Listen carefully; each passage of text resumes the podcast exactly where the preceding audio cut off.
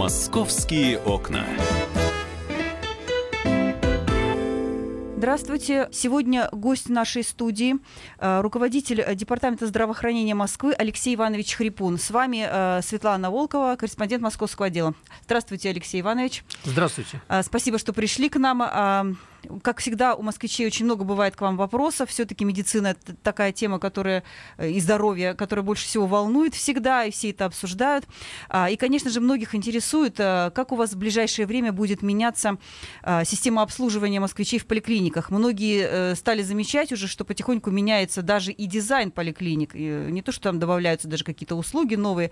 А для чего все это сейчас делается, в том числе и дизайн даже, да, вот казалось бы, нужен ли он новый? А, и как вы будете дальше расширять э, услуги для москвичей? Начнем с того, предлагаю, что в 2015 году в Москве был проведен э, краудсорсинговый проект, в ходе которого мы впервые спросили у москвичей, а э, какой поликлинику они сами хотят видеть. И вот тогда в этом проекте приняло участие около 60 тысяч человек впервые на вот этот ресурс вместил в себя такое количество участников. И мы получили очень много предложений, огромное количество. Э, среди их предложений были и возможность э, записываться на прием э, к врачам дистанционно, используя самые различные каналы. Были предложения по тому, какой должна быть регистратура в поликлинике, если мы говорим с вами сейчас о поликлинике. Эм, мы слышали Э, жалобы на то, что вот та регистратура, которая была некоторое время назад, она э, была неудобной. Э, люди стояли в очереди к этому окошку в этой стене, за которой хранились много амбулаторных карт и так далее. Что должны быть в поликлинике зоны комфорта, Э, что новая техника, которая появлялась в виде информатов, должна сопровождаться наличием каких-то консультантов, э, что навигация в поликлиниках э, такова, что люди могут заблудиться в коридорах и в отделениях, и многое другое. И тогда мы сформировали московский стандарт поликлиники, которому все взрослые и детские поликлиники сегодня соответствуют в значительной степени. Этот стандарт начинается э, со входа, с вестибюля поликлиники и заканчивается, э, например, такой прогрессивной вещью, как электронная медицинская карта в системе ЕМИАС. Это единая медицинская информационная система, э, и электронная медицинская карта сегодня – это ресурс, который позволяет накапливать, мы об этом, наверное, сегодня, может быть, поговорим чуть подробнее, если это будет интересно, накапливать самую различную информацию о здоровье человека. Ну и в том числе и, и звучали предложения по изменению дизайна. Мы э, учли эти предложения, мы провели конкурс э, на э, тему, э, как должна выглядеть поликлиника – какой должна быть навигация, как должны быть оборудованы зоны комфорта. И 10 э, участников этого конкурса представили работы, и мы проголосовали через активные гражданины. Москвичи сами выбрали э, три победителя и на основании этих трех проектов сегодня формируется э, тот внешний облик и внутренний облик, э, образ поликлиники, который мы будем э, внедрять. Это не значит, что мы в течение короткого времени все разрушим и все сделаем по-новому. Я имею в виду оформление поликлиник. Но то, что наши организации, которые входят в капитальный ремонт, например, при выходе будут оформляться вот так, как этого захотели москвичи. Это простой, современный, хороший, удобный, приятный дизайн. И тем более те поликлиники, которые будут выходить из э, нового строительства, то есть вновь построенные поликлиники. А постепенно этот образ, образ будут приобретать и другие наши поликлиники. А э, я знаю, что вы обучаете медперсонал э, без конфликтов общаться с пациентами. А в чем это выражается? Чему конкретно вы учите там врачей, медсестер? А, и если, допустим, э, пациенту кто-то хамит в поликлинике, то что ему делать, куда ему жаловаться? Начнем с последнего вопроса. Жаловаться нужно э, в департамент здравоохранения, можно прийти к главному врачу, можно позвонить главному врачу, можно разместить свое э, обращение на сайте медицинской организации, можно зайти на сайт Департамента здравоохранения и там оставить такую информацию. В конце концов, есть э, круглосуточный оперативный дежурный своего рода горячая линия в самом департаменте здравоохранения, и телефон ее очень простой. Это 8499 251 8320.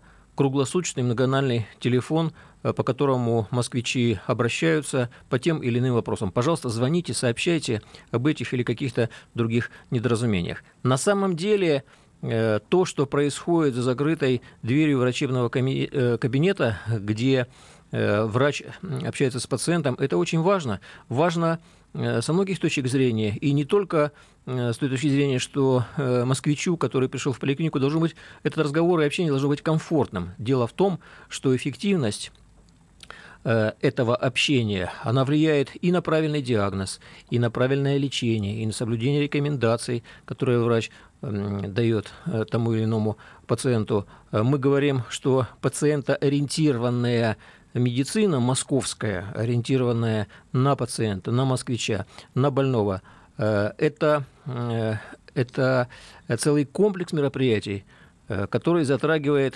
и внешнее восприятие человеком стен поликлиники, и какие-то сервисные услуги, и включает в себя в том числе стилистику общения с врачом или медицинской сестрой. Мы создали центр корпоративного развития, который работает сегодня на базе третьей городской поликлиники на Малобронной и Э, с течением времени часть его будет работать в 180-й поликлинике в Митино. Этот центр как раз-таки и занимается э, формированием в нашем профессиональном сообществе вот этих навыков общения с пациентами. Могу сказать, что в 2017 году 9 тысяч наших медиков уже прошли обучение в этом центре, а в этом году мы планируем не менее 50 тысяч. С кого мы начинали? Кого мы пригласили для начала в этот центр? Тех людей, которые встречают москвича в поликлинике в вестибюле, так, так называемая входная группа. Э, именно здесь возникают первые вопросы у пациента у москвича. Именно здесь возникает первое впечатление. И именно здесь может возникнуть ощущение комфорта или не возникнуть. И именно здесь пациент получает вопросы по э, тому, где находится тот или иной кабинет, э, как э, лучше записаться на повторный прием, как, как общаться с информатом, э, как э, как выполнить те или иные процедуры и так далее. Э, какие услуги являются платными, какие бесплатными. Этот консультант, сотрудник входной группы, должен, если возникают такие вопросы, например, подвести к удобно расположенной информации о том, какой объем услуг является бесплатным, а он практически исчерпывающий и, и так далее. Вы сейчас сказали, вот какие услуги платные, какие бесплатные. А, у многих пациентов складывается мнение, что увеличивается количество платных услуг в поликлиниках. Это действительно так? И в каких ситуациях врачи вообще могут сказать пациенту, что вот надо вот за эти услуги, за это лечение платить? Как э, человек может определить, действительно ли надо ему платить? Может быть, все можно по полису получить? Важно, э, чтобы э, расширение платных услуг не мешало увеличению бесплатных услуг. Вот это самое главное. А гарантированный объем медицинской помощи, зафиксированный в территориальной программе госгарантий, э, предоставления бесплатной медицинской помощи, он э, постоянно расширяется в Москве. За что пациенты могут платить в поликлинике и в больнице? Кстати, объем этой медицинской помощи очень ограниченный Э, он увеличивается, но он ограничен. Если взять бюджет э, московской поликлиники в среднем и всей сети поликлинической, то это не более 4% э, всего лишь. За сервис, за то, чтобы пациент мог выполнить какое-то высокотехнологичное, например, обследование в том случае, если ему оно не назначено, но он хочет его выполнить. Ну, например, магнитно-резонансную томографию или там э, ультразвуковое исследование экспертного э, класса по своему желанию то, э, положим, вечером или выходной день, когда и оказываются такие, такого рода услуги, он может такую услугу на оплатной основе получить. Да, Алексей Иванович, давайте мы на минуточку прервемся. Небольшой перерыв. У нас, напоминаю, у нас в гостях Алексей Иванович Хрипун, а, руководитель Департамента здравоохранения Москвы. А мы вернемся буквально через пару минут. Московские окна.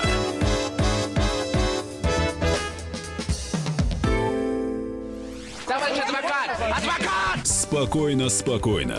Народного адвоката Леонида Альшанского хватит на всех. Юридические консультации в прямом эфире. Слушайте и звоните по субботам с 16 часов по московскому времени.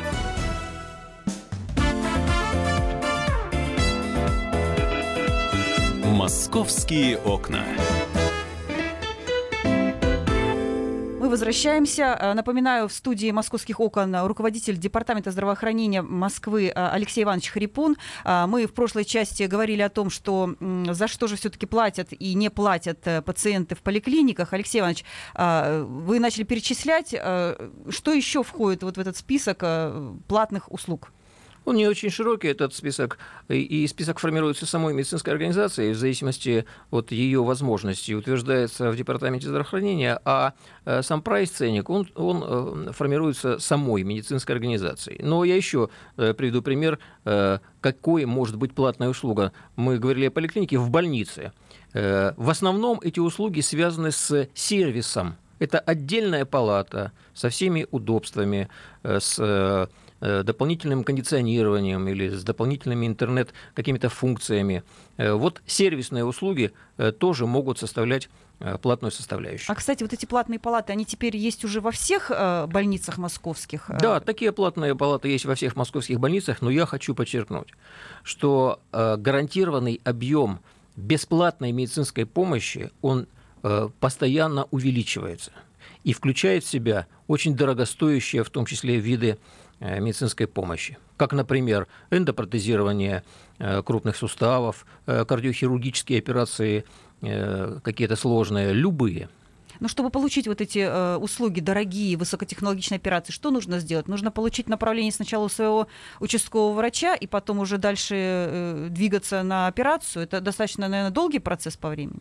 Ну, чаще всего э, понимание того, что есть проблема и есть показания к, к тому или иному виду высокотехнологичной медицинской помощи, возникает в поликлинике чаще всего, в процессе какого-то обследования. Э, И э, в этом случае направление в стационар, где выполняется э, эта высокотехнологичная э, помощь, э, оно выдается поликлиникой, врачом поликлиники или участковым врачом, или же врачом-специалистом в зависимости от того, кто в этот момент занимается пациентом. Возможно, консультация экспертного третьего уровня, когда поликлиника отправляет в стационар, в его амбулаторное подразделение пациента для того, чтобы выполнить какие-то уточняющие метаисследования, проконсультировать э, человека. Это тоже возможно. Но направление выдается в поликлинике. Возможно, прямое обращение в стационар, в какую-то одну из э, 40 наших крупных клиник в амбулаторное подразделение, где человек получает консультацию, и там возникает понимание, что есть проблема, и что ее нужно решать, решать с помощью ВМП. И тогда направление рождается там. Но вот многие жалуются, что приходится ждать месяц, два, даже три, чтобы все-таки добраться вот до этой э, высокотехнологичной помощи. Э, Вы как-то будете сокращать эти сроки ожидания? Я упомянул э, в качестве одного из видов ВМП эндопротезирование крупных суставов. Вот для того, чтобы было понятно, как меняется очередность и как меняются объемы, я могу сказать, что в 2017 году, в течение 2017 года в Москве было выполнено в 20 раз больше таких операций, чем выполнялось 7 лет назад, э, в 2010 году. Поэтому сокращаются и сроки ожидания. Другое дело, что в ряде случаев пациент, которому предстоит такое вмешательство, должен готовиться к нему. Это может быть и месяц, может быть и, э, и два, но в целом э, в стандартной ситуации мы стремимся к тому, чтобы этот период не превышал двух-трех недель. В зависимости от сложности ВМП он может быть разным. Алексей Иванович, э, еще многих э, родственников больных, э, попавших в стационары московские, волнует вопрос, а можно ли присутствовать в реанимации вместе со своим близким человеком? А Вы как-то будете менять, может быть, правила, потому что, насколько я понимаю, сейчас это в большинстве случаев невозможно. Только если, наверное, при проведении каких-то медицинских манипуляций, да, э, вот будут ли меняться вот эти правила? Я м, отвечу на этот вопрос. Это вопрос важный. Это я сейчас э, говорю не только как руководитель департамента здравоохранения, но и как хирург. Это моя первая профессия. И я хирург с 35-летним стажем, поэтому практически вся большая часть моей жизни она прошла в клинике и в том числе э, в отделении реанимации. Но э, я чуть шаг назад хотел бы сделать, э, сказав, что период ожидания Э, высокотехнологичной медицинской помощи в каком-то конкретном учреждении может быть с чем еще связано. У нас э, огромные инфраструктурные изменения произошли в Москве. У нас огромное количество медицинской техники поставлено для этих целей, более 120 тысяч единиц. Пришли новые технологии. Этими технологиями наши медики, московские врачи овладевают. Но Э, самая большая проблема в том, чтобы были квалифицированные специалисты, которые могут работать с этими технологиями. Вот сегодня это задача номер один, и мы э, повышению профессионального уровня наших сотрудников уделяем очень большое внимание и будем уделять. Теперь открытая реанимация. Я абсолютно убежден, я являюсь сторонником. Во-первых, есть приказ Департамента здравоохранения, который открыл двери для родственников, для волонтеров двери э, реанимационных отделений. Э, помимо всего прочего, э, как врач, я являюсь абсолютным сторонником того, чтобы пациенты, чтобы родственники пациентов имели возможность пройти к больному в отделении реанимации. Конечно, при этом нужно соблюдать некоторые вещи. Э, нужно снять верхнюю одежду, нужно одеть бахилы, э, халатик, э, возможно, шапочку, обработать руки антисептиком. При этом нельзя прикасаться к медицинским приборам, нельзя пользоваться мобильным телефоном, нельзя шуметь. Общение в палате невозможно, если там в этот момент проходит, например, реанимационное мероприятие или какое-то инвазивное исследование и так далее. Э, почему э, я являюсь активным сторонником? Потому что э, нужно не тех микроорганизмов и бактерий бояться, которые живут и существуют за забором больницы, за его зданием, а тех, которые вегетируют и имеются в самом лечебном учреждении. Это проблема общемировая, не только московская или наша федеральная. Поэтому э, наличие родственников или волонтеров в палате реанимационной помогает решать многие вопросы и связанные с э, психологическим комфортом, с психологической поддержкой, с э, лучшим спокойствием человека, который там находится. Вот. Э, это хорошая практика, и мы а ее будем продолжать. Надо справку какую-то приносить? Нет, справку никакую приносить не нужно, но, естественно, э, персонал отделения реанимации обращает внимание на наличие признаков э, респираторного заболевания какого-то или каких-то других признаков могут задать вопрос, нет ли э, какой-то какой проблемы со здоровьем, которая могла бы навредить пациенту, находящемуся в отделении реанимации. То есть вы сейчас успокоили всех родственников, у кого, ну, вот, к сожалению, оказались да, сейчас э, близкие в реанимации. Вот те, кто вас сейчас слушает, им, они теперь знают, что им не могут отказать вот в их праве попасть в реанимацию к своему близкому. Не могут. Не Если могут. такие факты будут, я назвал телефон горячей линии Департамента здравоохранения оперативного дежурного, пожалуйста, звоните и сообщаете о таких фактах. Фактах. Бывают исключения. Например, в этот момент, когда пришел посетитель в отделение реанимации, в палате происходит э, что-то необычное или что-то сложное ну, тогда придется прийти в другой раз. Угу. Очень часто в этих ситуациях, когда попадают люди в стационары, требуется донорская кровь. А, я знаю, что недавно, вот буквально на этой неделе, а, по поручению мэра Сергея Семеновича Самянина были повышены выплаты донорам достаточно серьезно. А, хватает ли вообще Москве донорской крови? Идут ли москвичи в доноры? А, только ли за деньги они готовы оказывать такую помощь? Или есть те, кто просто по зову сердца это делает? Я начну с того, что на прошлой неделе, 20 э, апреля, э, был Национальный день донора. И накануне мэр города Москвы Сергей Семенович Собянин встречался с э, сообществом московским э, донорским, э, приуроченным к этому празднику, и во время этой встречи сказал, что он обдумал решение, и такое решение примет об индексации мер социальной поддержки в виде выплат для кадровых московских доноров. И такое решение вчера на заседании Президиума правительства Москвы было принято. Об этом было опубликовано. Это очень важно, что московское правительство, начиная с 2013 года, вот такие меры социальной поддержки оказывает, потому что сегодня Москва полностью с большим запасом Э, обеспечена донорской кровью. Почему важно, чтобы был э, большой запас? Потому что с точки зрения современной гемотрансфузиологии, науки о переливании крови, переливать человеку можно только компоненты крови тромбоцитарную массу, эритроцитарную массу, э, плазму, для того, чтобы произвести 200 миллилитров тромбоцитарной массы, нужно в 20 раз больший объем цельной крови, то есть 5 литров. То же самое с R-массой, в два раза больше, плазмой в два раза больше. Поэтому запас крови всегда должен быть.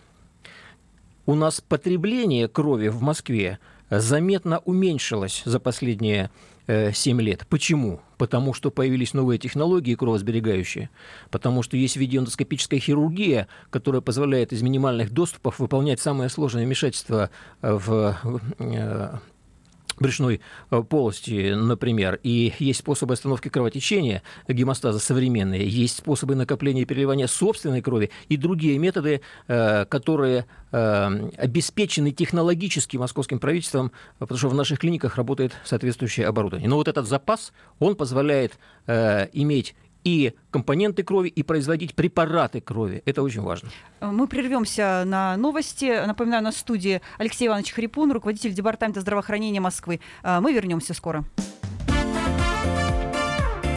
Московские окна.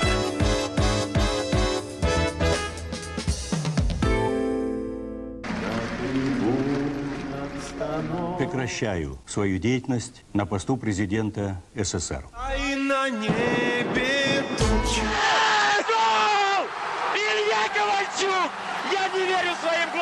Это с нами уже явно было.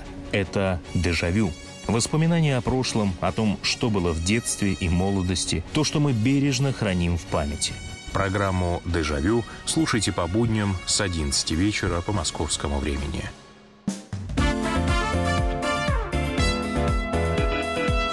«Московские окна». Возвращаемся. Напоминаю, в студии руководитель Департамента здравоохранения Москвы Алексей Иванович Хрипун. А, мы говорили о том, как Москва помогает э, пациентам в больницах. А теперь, Алексей Иванович, расскажите нам, э, как будет Москва обеспечивать э, а, помощь медицинскую, в том числе во время чемпионата мира по футболу, который у нас уже стартует буквально там, наверное, через месяца два, осталось немножко. Как вы будете помогать болельщикам, зрителям, а, где будут организованы пункты помощи? А, и, кстати, хотелось бы тоже у вас уточнить, э, будет ли помощь организовываться в том числе и в метро. Московские медики полностью готовы к тому, чтобы обеспечить медицинской помощью э, чемпионат э, мира по футболу. У нас есть опыт.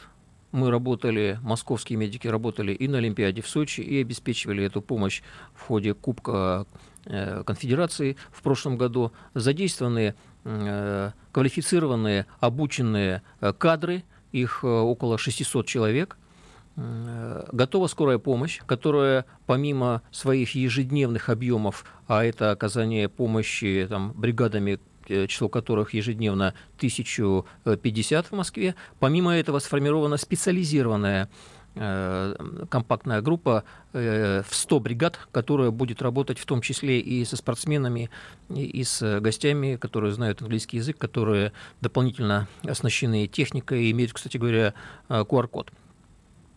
Э, это скорая.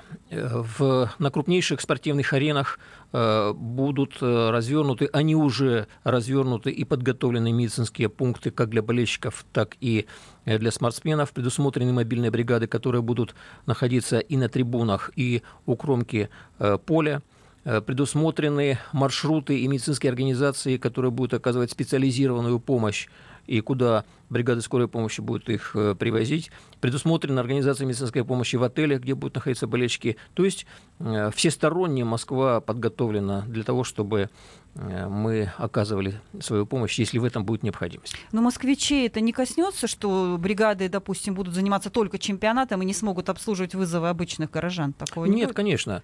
Э, я говорил о том, что стандартные ежедневные объемы скорой помощи, они остаются. Плюс к этому выделяется еще 100 дополнительных бригад на эти цели. Алексей Иванович, не могу не спросить. Э, прошла информация, что какие-то определенные больницы будут обслуживать тех болельщиков, которые не рассчитывают считают свои силы при потреблении алкоголя. Вот э, у вас будут какие-то специальные точки, что ли, для Нет, таких специальных болельщиков? точек таких медицинских э, не будет. Э, тем не менее, любая московская больница может принять любого болельщика, и есть выделенные специальные клиники для того, чтобы они специализировались именно вот на этом мероприятии. Угу. А, ну, болельщики у нас будут, конечно, в большинстве своем передвигаться на метро. А, будут ли организовываться какие-то, может быть, временные пункты медицинские в, в подземке? Вообще ведомственная медицина в транспорте – это вещь известная. Железные дороги имеют свою медицину, гражданская авиация, а, там в аэропортах, например, имеет свою медицину, метрополитен э, может э, и фрагментарно имеет свою медицинскую помощь. Я бы начал бы с другого. Э, с того, что если мы сейчас с вами наберем 103, то центральная диспетчерская скорой помощи э, откликнется через 3-5 секунд. Я много раз демонстрировал э, это в эфире. И приезжает на экстренные случаи скорая быстро. Если экстренный повод, то это 1,7 в среднем секунд по итогам 2017 года. Ну, 12 минут, э, скажем так. Поэтому, если в метро, в том числе, случается что-то с пассажиром, первое, что нужно делать, не нужно бежать, например, за э, человеком, станции, который, да? который находится угу. в медицинском пункте и выполняет там какие-то функции такого спокойного характера. Нужно немедленно вызвать скорую помощь. И скорая приедет быстро и окажет необходимую э, помощь. Нельзя терять время на этом этапе. Что же касается постоянного нахождения медика, врача, фельдшера или медицинской сестры в метрополитене, то ну, это вопрос такой э, сложный, Э, и его можно дальше обсуждать и как-то обеспечивать вот такую плановую помощь. Но я, честно говоря, особого смысла э, в этом не вижу. Может, вы аптечки развесите в метро там, э, с минимальным набором самых простых лекарств, не знаю, валидол и бинт там или что-то вот имеет смысл? Я уверен, что это есть в метрополитене. Мало того, мы сейчас во многих отраслях, в том числе в школах, например, мы проводим обучение сотрудникам простейшим каким-то функциям и мерам, которые все должны знать Э, даже человек, прогуливающийся в парке, должен знать, что нужно делать в тех случаях, когда на его глазах э, что-то происходит. Угу. Ну вот мы с вами сейчас обсуждали, что там в метро с медицинской помощью. А, ну вот теперь у нас врачи даже появились в центрах госуслуг. А, первый у вас такой центр медицинский открылся в деловом комплексе Москва-Сити, где флагманский центр госуслуг. А, будете ли вы открывать такие же кабинеты медицинские в остальных МФЦ? И какие услуги там могут получить москвичи? Это немножко другая история. Если в метрополитен человек заходит для того, чтобы куда-то проехать, и как, и, как правило, он ограничен во времени и э, может обратиться, ну так, суть по логике, в медицинский кабинет, если его что-то тревожит, то э, размещение медицинских кабинетов в офисах МФЦ несет другую функцию. У нас в каждой московской поликлинике функционирует центр здоровья, где здоровые не чувствующий себя больным пациент или москвич может пройти и на всякий случай проверить свое здоровье. Но не очень сильно приходят. Поэтому мы сейчас выдвигаемся за пределы поликлиники, приходим в парки московские, проводим какие-то акции, посвященные здоровому образу жизни и профилактике. Вот в марте э, мы активно приглашали пациентов в московские поликлиники и даже в школы, в медицинские кабинеты для того, чтобы провести э, эм, э, акцию по онкоскринингу на онкологические э, заболевания и так далее. Мы приходим с мобильными пунктами вакцинации к метро, к станциям и так далее. Вот это тот же самый пример, когда совместно с нашими коллегами из из офисов МФЦ мы открываем там кабинет, э, в котором находится врач общей практики, который оказывает все перечисленные мною услуги. Он может померить давление, может измерить уровень э, глюкозы или холестерина в крови, может провести какие-то исследования по по регистрации физиологических и других каких-то потенциалов общих с помощью компьютерных определенных систем. Вот для этого мы выдвигаемся ближе к пациенту, к москвичу, для того, чтобы он, посещая центр «Мои документы», например, имел возможность, если время позволяет, зайти и поинтересоваться своим здоровьем. Mm. Очень удобно, на наш взгляд. Но он может еще сразу направление какое-то получить дальше на обследование в свою поликлинику или в какой-то центр медицинский? Ну, и направление, и просто рекомендацию. Врач, который сидит в этом кабинете, и если вдруг он заподозрит какое-то неблагополучие, он точно ему скажет, э, что нужно прийти там завтра или в ближайшее время в поликлинику, обратиться к такому-то врачу, что можно записаться там дистанционно к этому врачу. Вот э, такие рекомендации рекомендации, mm. конечно, будут даваться. Алексей Иванович, у вас уже еще такая недавно фишка появилась. Вы запустили пилотный проект по телемедицине, то есть теперь пациент, сидя дома, может э, на мобильнике по видео пообщаться э, с врачом, сидящим в поликлинике. А, что это за тема такая и насколько вы там планируете в ближайшее время развивать вот этот пилотный проект? Это тоже компонент пациентоориентированной медицины. Это тоже наше стремление как можно ближе подходить со своей помощью к самому пациенту и делать ее э, комфортной. Э, ну, можно назвать это доктором в кармане, гаджет, который позволяет общаться э, с конкретным врачом или с какой-то службой поликлинической с помощью телемедицинских технологий. Но надо полагать, что понимать, что телемедицина это не медицина по телевизору, это это способ общения с пациентом с помощью цифровых различных технологий. Действительно, в двух московских поликлиниках есть сегодня такой пилотный проект, который позволяет в видеорежиме общаться с теми, кто уже был в поликлинике у врача, у которого есть диагноз, у которого есть назначение. И врач таким способом может контролировать выполнение этих назначений, интересоваться его состоянием. Но э, телемедицина это гораздо более широкое э, понятие. Оно предполагает и общение в формате врач-врач, э, когда э, врачи Э, могут э, обсуждать, например, какое-то изображение диагностическое, компьютерную томограмму или МРТ-изображение. И для этого в Москве уже есть центр соответствующий дистанционного консультирования и получения второго мнения.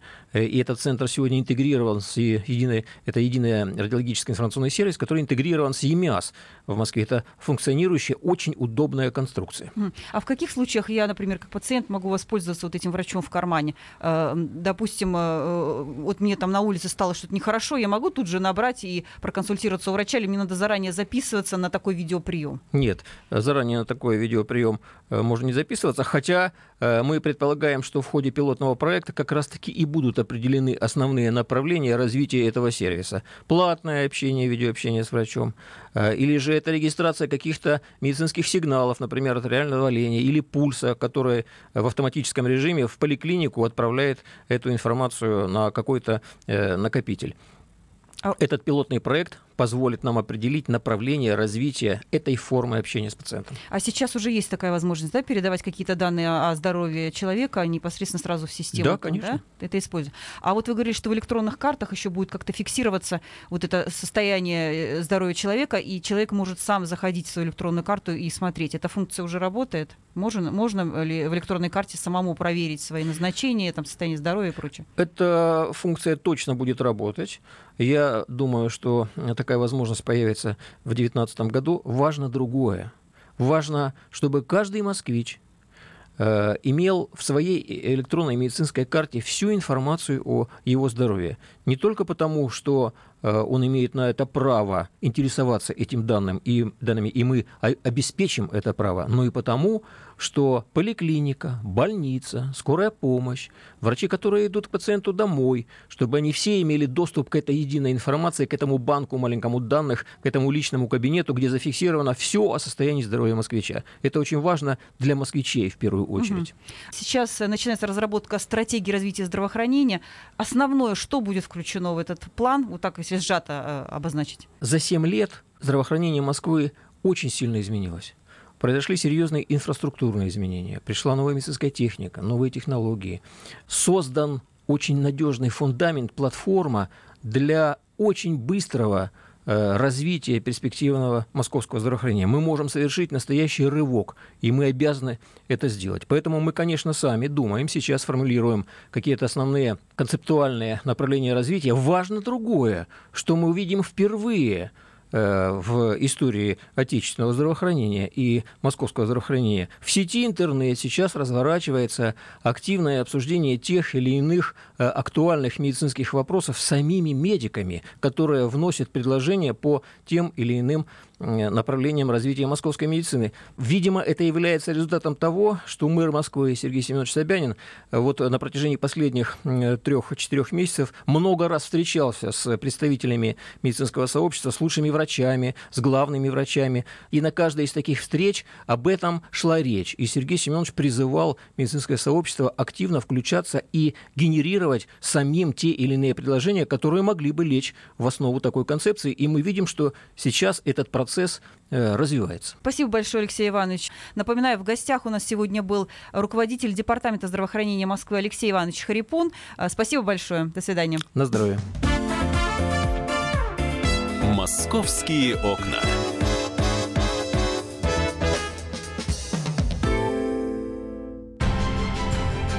Будьте всегда в курсе событий. Установите на свой смартфон приложение «Радио Комсомольская правда». Слушайте в любой точке мира. Актуальные новости, эксклюзивные интервью, профессиональные комментарии. Доступны версии для iOS и Android. «Радио Комсомольская правда» в вашем мобильном.